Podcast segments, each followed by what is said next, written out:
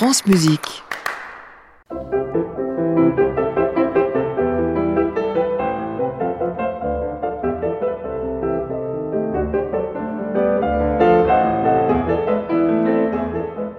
Portrait de famille. Philippe Cassard, Bonjour à toutes et à tous, très heureux de vous retrouver. Nous sommes en direct jusqu'à 16h avec aujourd'hui Grégory Wallon à la technique. Martine Moni m'a aidé à préparer cette émission réalisée par Margot Page. Deuxième émission consacrée au grand pianiste américain Emmanuel Axe. Euh, après le soliste de samedi dernier, voici le chambriste de rêve qu'il est aux côtés des plus éminents musiciens de son époque, Itzhak Perlman, Leonidas Kavakos, Richard Stoltzman, Yo-Yo Isaac Stern, Jaime Laredo, le quatuor de Cleveland ou encore Yefim Bronfman. Auparavant, j'aimerais ouvrir ce portrait de famille par un hommage à un merveilleux pianiste franco-américain qui nous a quittés mercredi dernier à quelques jours de ses 78 ans, Eugène Injik. Il vivait en France depuis 50 ans, avait été formé par Alexandre Borowski, Nadia Boulanger, Léon Kirchner, et puis il était devenu le protégé d'Arthur Rubinstein à la suite du concours Arthur Rubinstein, du même nom qu'il avait remporté, et il avait joué avec tous les grands chefs d'orchestre de la planète. Il nous laisse des enregistrements de Schumann, de Debussy, de Chopin absolument inoubliables, d'une classe, d'une sensibilité et d'une subtilité incomparables. Je l'avais invité en 2015 dans ma précédente émission Note du traducteur. Si vous cherchez sur Google, vous pouvez retrouver cette émission. Et je garde des souvenirs émus d'un deuxième de Brahms que je l'avais entendu jouer à Belgrade en 2020 et d'un récital à Manchester en 2017. J'adresse ici une pensée affectueuse à son épouse, Odile, fille du compositeur Henri Rabault, et je vous propose d'écouter Eugène Injik dans le largo de la sonate en si mineur de Chopin, l'un de ses tout derniers enregistrements.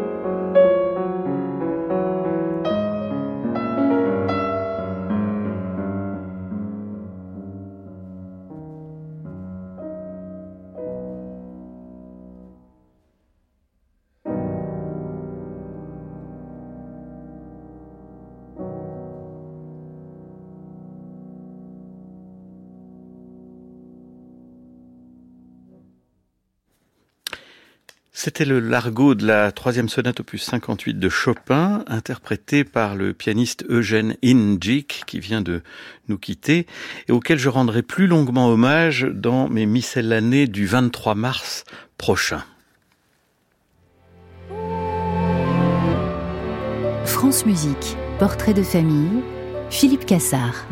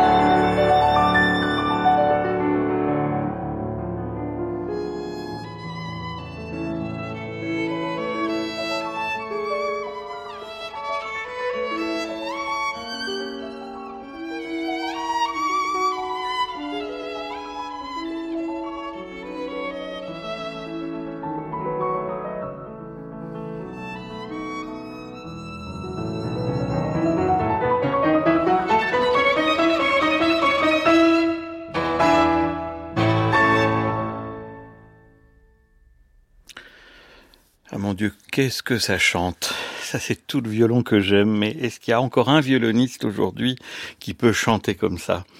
C'est Itzhak Perlman, Itzhak Perlman qui jouait ici avec Emmanuel Axe en 2014 euh, le premier mouvement Allegro molto de la sonate pour violon et piano de, de Forêt. Alors évidemment, c'est, je pense, la moins rapide de toutes les versions existantes de, de ce, de ce mouvement.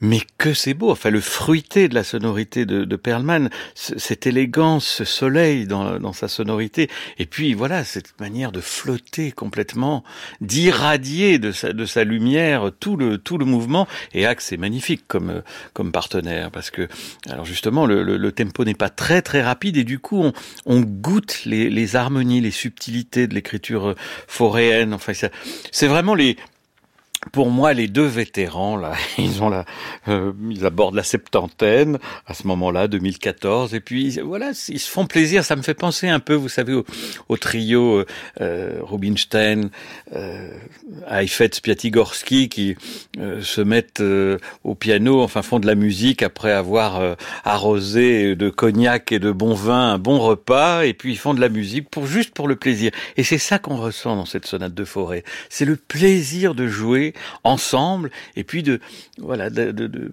voyager dans cette dans cette musique. Euh, on va écouter maintenant un duo qui a été, enfin qui est toujours célébrissime parce qu'ils ont à peu près tout joué du répertoire pour violoncelle et piano. C'est le duo formé par Emmanuel Axe et Yo-Yo Ma. Alors Yo-Yo il a six ans de plus qu'Emmanuel Axe. Il est né en 5... Euh, six ans de moins, pardon, qu'Emmanuel Axe. Euh, c'est son petit frère. En vérité, il est né en, en 1955, euh, Yo-Yo Et ils ont joué très vite ensemble, très très vite. Et quand on regarde la liste de des enregistrements, c'est à peu près tout le répertoire qui défile. Euh, pas seulement la musique classique, romantique, mais une grande partie de la musique du XXe siècle. Et je vous propose d'écouter une étonnante troisième sonate de Beethoven, l'opus 69, qui est un peu contemporaine euh, du, des trios opus 70, de la euh, sixième symphonie, du concerto pour violon. Et vraiment là, euh, on est de plein pied dans cette interprétation avec le romantisme, alors qu'elle a été écrite quand même au début des années 1800. Et ils, ils, prennent le temps tous les deux. Pourtant, ils sont jeunes. C'est un enregistrement qui date de 1982. Donc, euh, euh, Axe, il a, euh, je sais pas, une trentaine d'années. Yo-Yo Ma peut-être à peine moins. Ils prennent ce temps. Le premier mouvement s'écoule. Là, c'est quasiment 14 minutes de musique. Mais on prend plaisir là aussi parce qu'ils dessinent les phrases, ils osent du rubato, c'est-à-dire d'assouplir le tempo, de faire, d'accélérer certains élans, de retenir certaines parties plus intimistes du, du mouvement. Ça chante toujours aussi. C'est une caractéristique de Emmanuel Axe, non seulement en tant que soliste, mais quand il recherche des partenaires de musique de chambre, il prend les chanteurs, enfin les chanteurs, les instrumentistes, chanteurs sur leur instrument.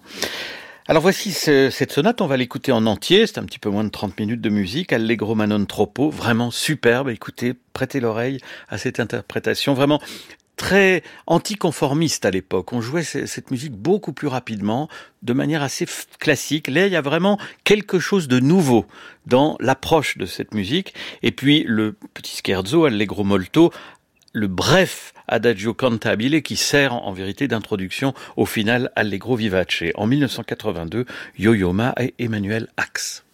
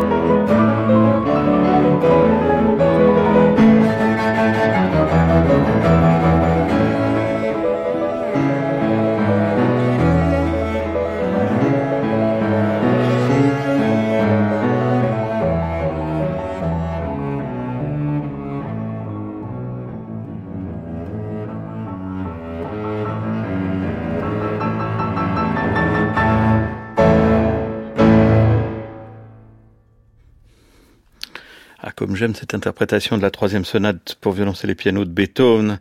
Euh, C'était Emmanuel Axe et Yo-Yo Ma en 1982 euh, avec ce premier mouvement très très majestueux comme un grand fleuve. Et puis à l'instant ce final plein d'allant, de vitalité et libre surtout, libre d'inventer, d'assouplir, de, repartir. Enfin c'est un modèle pour moi d'interprétation. Et on va avoir maintenant un petit bis par les deux, les deux complices.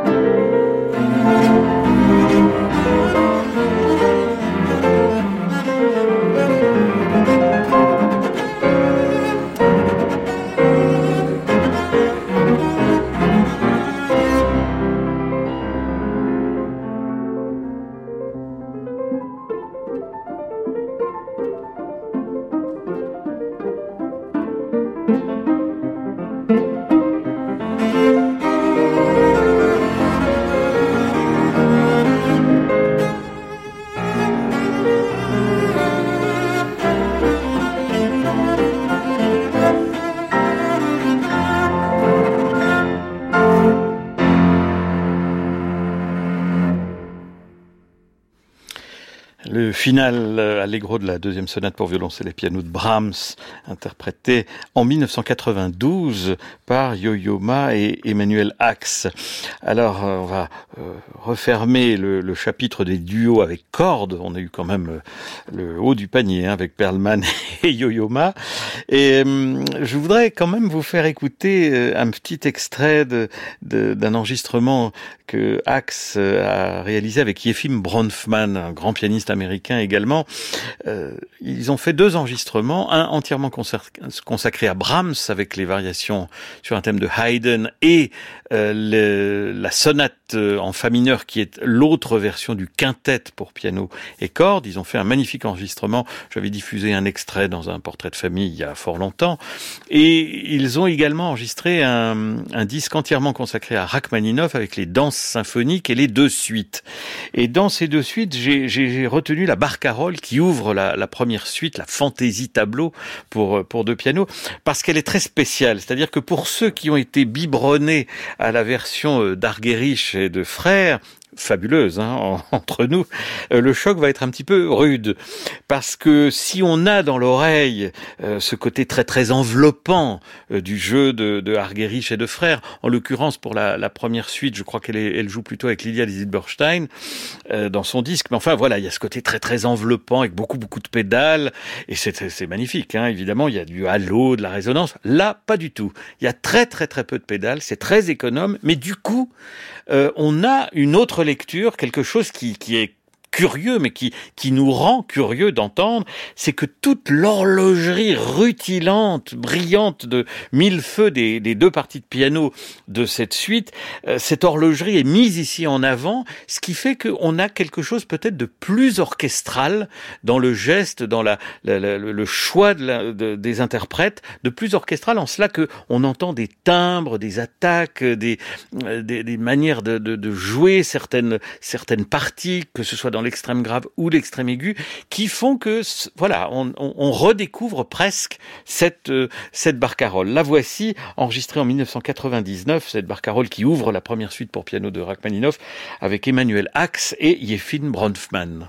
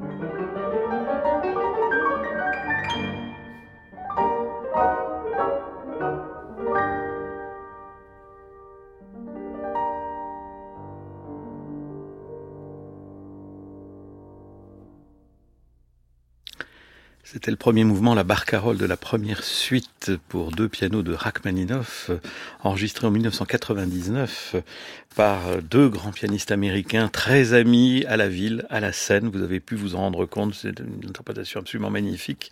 Yefin Brofman et bien sûr Emmanuel Axe. France Musique, portrait de famille. Philippe Cassard. Alors, axe avec Perlman, axe avec Yo-Yo-Ma, axe avec Bronfman, on va passer à trois maintenant. Et alors là aussi, beaucoup de combinaisons possibles. C'est vous dire que Axe est très demandé. C'est un partenaire de musique de chambre. Il a ça dans le sang. Écouter ses partenaires, vivre avec eux la musique, euh, proposer. On entend bien d'ailleurs quand on est familier de son art, on entend bien ce qui vient de lui euh, dans le phrasé de ses partenaires et ce qui arrive à lui par ses, partenaires de scène. Et j'ai décidé de commencer cette petite séquence de trio, cette deuxième heure en, en, gros de, de portrait de famille, par le par la fin, c'est-à-dire euh, un travail que réalise Axe avec euh, euh, deux immenses musiciens. Alors on retrouve Yo-Yo Ma. Yo-Yo Ma, ça fait 40 ans qu'ils jouent ensemble, hein, plus de 40 ans qu'ils jouent ensemble, presque 50 ans, enfin on va dire 45, et euh, Leonidas Kavakos. Leonidas Kavakos, c'est un violoniste fabuleux, un des peut-être un des deux ou trois plus grands violonistes de la planète actuellement. Euh, il est né en 1967. J'ai joué une fois avec lui, il avait 33 ans, c'était en 2000 à, dans un festival de à, euh, à Bath en Angleterre, euh, au festival organisé par ma, mon ami violoniste Isabelle Van Keulen, et, et je me souviens de ce, ce là aussi ce violon euh, apollinien, lumineux, euh, une perfection de, réalisation. Et puis voilà, un, un garçon qui peut tout jouer, absolument tout, qui est à l'aise. Là, il vient de sortir euh, un disque entièrement consacré à Bach, et, mais il joue aussi la musique du XXe siècle. Il, il, est invité par toutes les grandes phalanges de la planète, Berlin, Vienne, Chicago, Boston, New York, enfin, etc.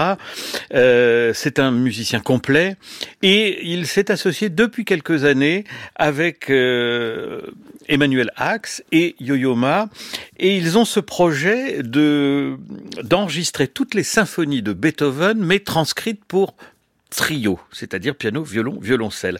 Alors il y a des réussites formidables. Ils ont déjà publié euh, la cinquième symphonie euh, qui a été transcrite par euh, Colin Matthews, la sixième, la pastorale, par un de leurs amis euh, israéliens, pianiste, compositeur et, chef d'orchestre Shai Vosner. Et puis je crois qu'ils ont mis en boîte la symphonie héroïque, la troisième, qui devrait paraître chez Sony dans quelques temps. Et j'ai, enfin, mon attention a été retenue par la deuxième symphonie parce que c'est une transcription cette fois d'un élève de Beethoven, de Ferdinand Ries, et que cette transcription pour trio, piano, violon, violoncelle, a été faite par Ries sous l'autorité de Ludwig van. C'est vous dire qu'on est très très proche et peut-être tout à fait exact dans ce que voulait Beethoven. Et je trouve que d'abord c'est très beau d'entendre euh, ces symphonies, euh, que ce soit la, sixième ou ici la deuxième, dans une formation réduite, le trio, parce que tout à coup on se rend compte de l'écriture, on pénètre l'écriture d'une manière beaucoup plus subtile, beaucoup plus raffinée, euh, précise que la masse orchestrale. C'est comme quand je joue la, la neuvième de Beethoven, euh, la neuvième symphonie dans la transcription que Liszt a réalisée pour deux pianos et que je la joue avec mon camarade Cédric Péchat, à chaque fois que nous la jouons nous-mêmes, et c'est aussi la réaction du public, c'est que la masse de l'orchestre dissimule toute une partie de l'écriture dans les sous-bois, on va dire, de, de l'écriture, de la masse orchestrale. Et, et, et Liszt, en plus, rend justice à, à l'extraordinaire et complexité de l'écriture beethovenienne. Ici, Ferdinand Ries, c'est sous l'autorité du compositeur, et je vous propose d'écouter le mouvement lent de cette deuxième symphonie euh, interprétée par euh, alors Yo-Yo Ma au violoncelle, Emmanuel Axe au piano et Leonidas Kavakos au, au violon. Je crois que j'ai fait une erreur, c'est Yo-Yo Ma au violoncelle et c'est un enregistrement 2022.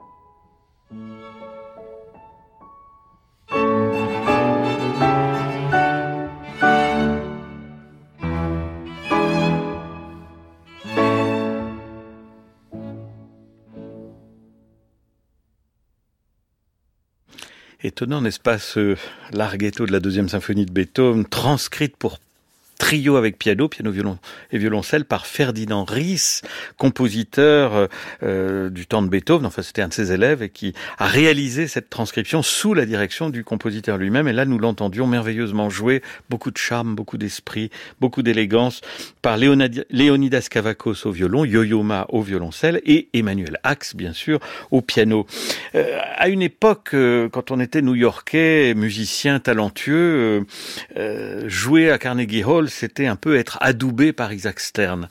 Isaac Stern, euh, sans être, euh, comment dirais-je, euh, grossier à son égard, il tenait cette maison d'une main très ferme et évidemment il invitait de très très grands musiciens, hein, Leonard Rose, Janine Stomin, Rostropovitch, notre français Jean-Bernard Pommier a, joué grâce à grâce à Isaac Stern au Carnegie Hall, mais c'est vrai qu'il y avait comme ça un clan un peu fermé et que quand on y jouait, c'était avec la bénédiction du, du patron, hein, d'Isaac Stern. Eh bien, Axe a eu ce bonheur, ce privilège de pouvoir être euh, coopté par cette équipe. Alors, que des grands musiciens, donc il ne faut pas non plus euh, nourrir euh, quelque aigreur ou quelque amertume. Il y a eu des gens, effectivement, qui ont été écartés, mais d'autres, et parmi les meilleurs, qui ont pu jouer. Eh bien, Axe a joué aussi avec le grand violoniste euh, euh, Nathan Milstein. Il avait 25 ans, Axe, lorsqu'il a joué en 1974 à Munich pour remplacer un pianiste souffrant. C'est lui, Axe, qui a joué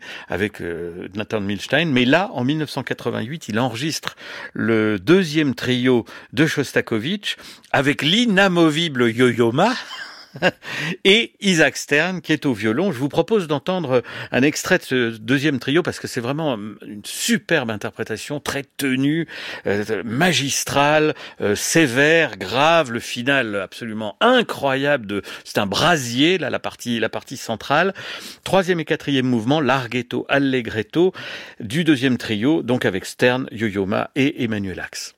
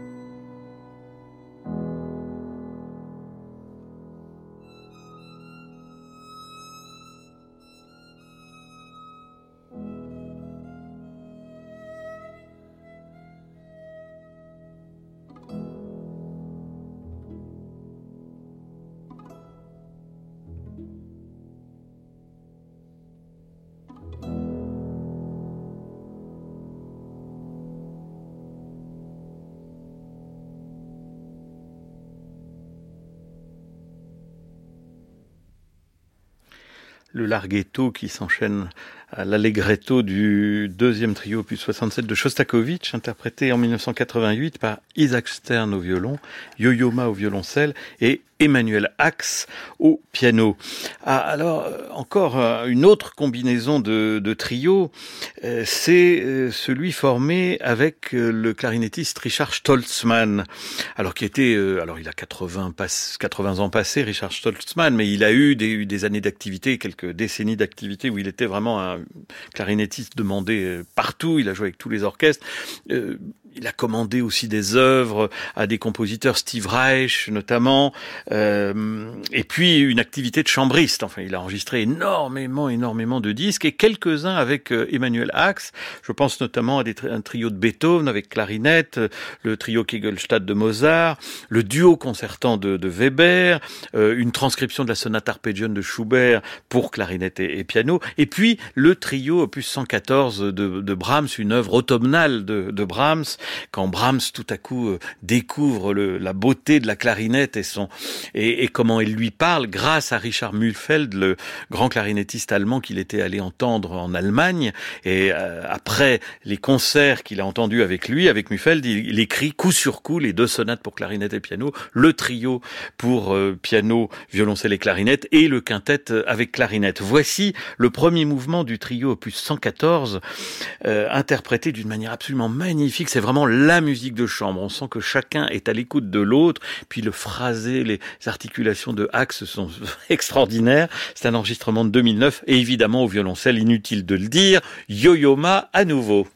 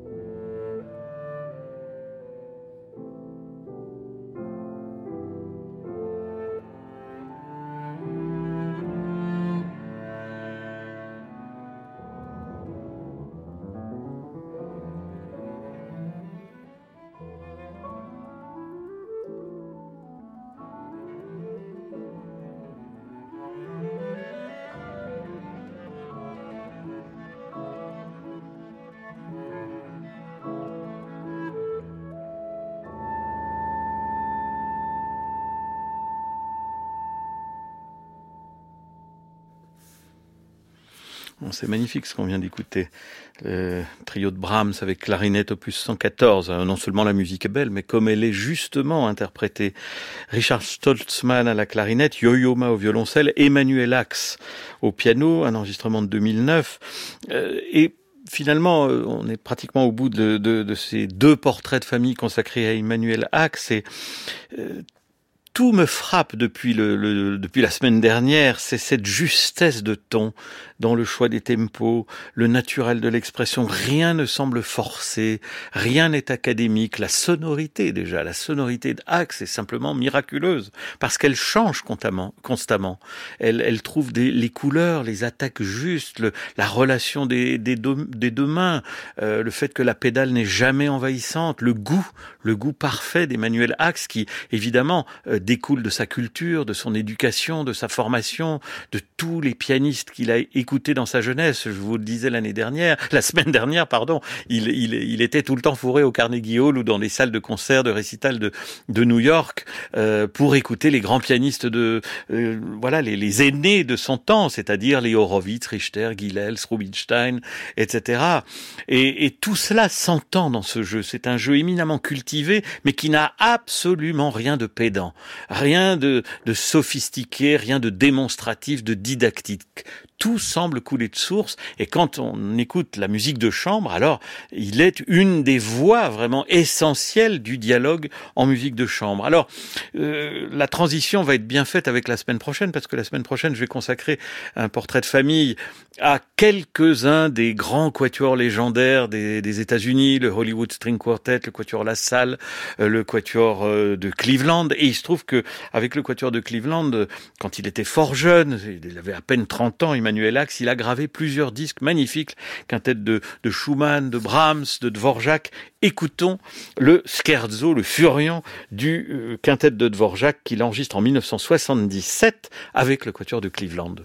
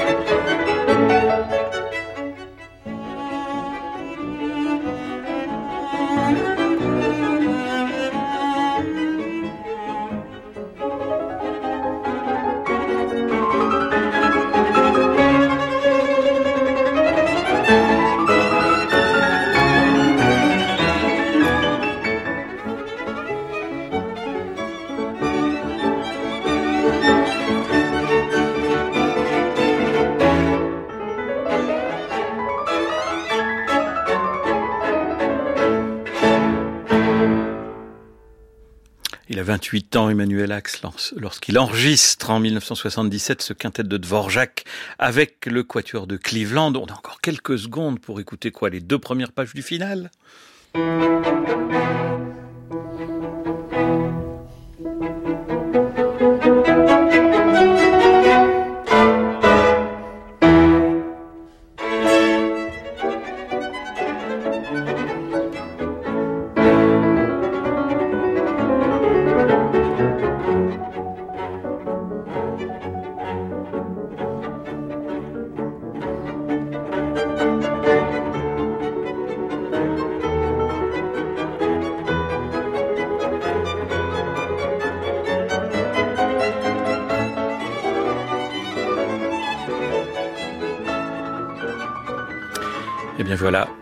C'est fini pour ces deux portraits de famille consécutifs consacrés à Emmanuel Axe. La semaine prochaine, des quatuors américains de légende. Je vous souhaite un excellent week-end à l'écoute des programmes de France Musique. À samedi prochain.